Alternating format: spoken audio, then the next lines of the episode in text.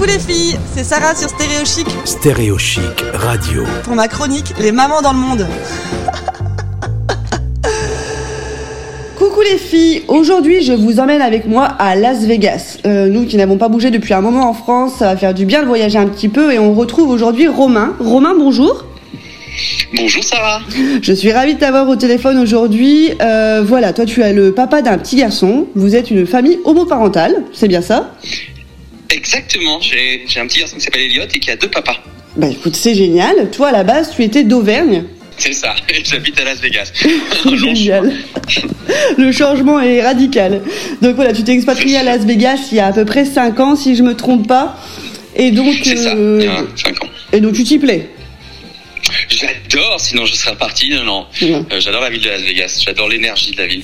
Super. Alors, en parlant d'énergie, euh, quelle est un peu la mentalité des habitants là-bas? Comment ça se passe, surtout par rapport à votre famille homoparentale Dis-moi. Alors c'est une ville très cosmopolite, Las Vegas. Il y a, il y a- il doit y avoir 3 millions d'habitants, euh, avec des personnes qui viennent du monde entier. Donc les jugements se font pas tellement. Je parle bien de Las Vegas, hein, parce qu'aux Mhm. États-Unis ça peut être différent. Euh, donc on vit plutôt bien euh, notre famille homoparentale. C'est plutôt simple pour notre fils d'avoir deux papas.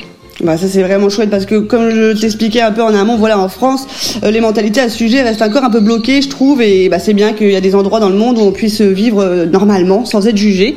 Ça fait plaisir. C'est ça, le système français malheureusement n'est pas encore fait pour qu'on puisse avoir facilement deux papas ou deux mamans. C'est ça exactement. On va parler aussi un peu des différences qui se passent entre où tu vis et où moi je suis, euh, notamment euh, bah, les écoles. Tu m'as dit que l'école était obligatoire beaucoup plus tard que chez nous. Vers quel âge à peu près?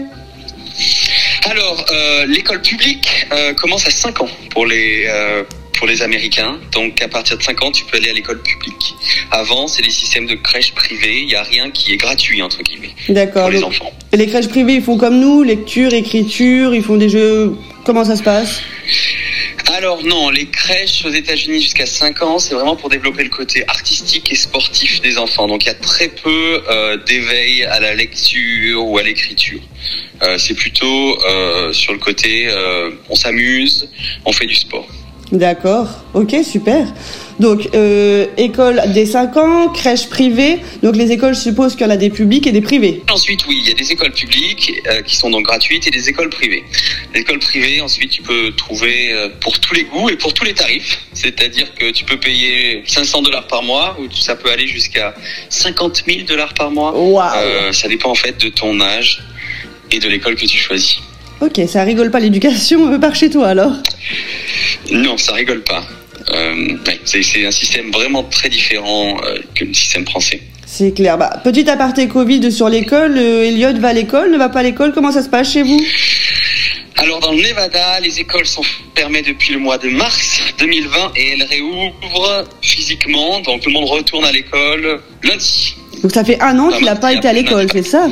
Ça fait un an qu'il n'y a pas d'école dans le Nevada et que tout se fait à la maison avec des ordinateurs qui ont été mis à disposition pour tous les enfants du Nevada. Donc tu es papa et professeur?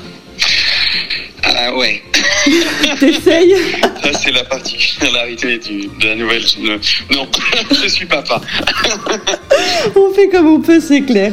Bah écoute Romain, je te remercie énormément d'avoir pris le temps de nous partager ton expérience. Merci beaucoup, avec plaisir. Très bien. Je disais aussi que tu es très présent sur les réseaux sociaux, que tu as un Instagram que j'adore suivre, qui s'appelle Rome Thaïlandier. Je te remercie, je te souhaite une excellente journée. Merci, bonne journée. Retrouvez ce podcast sur stéréochic.fr. On se retrouve très vite sur Stéréo Chic ou sur mon Insta, Sarah-du-bas Baby Cléo. Bisous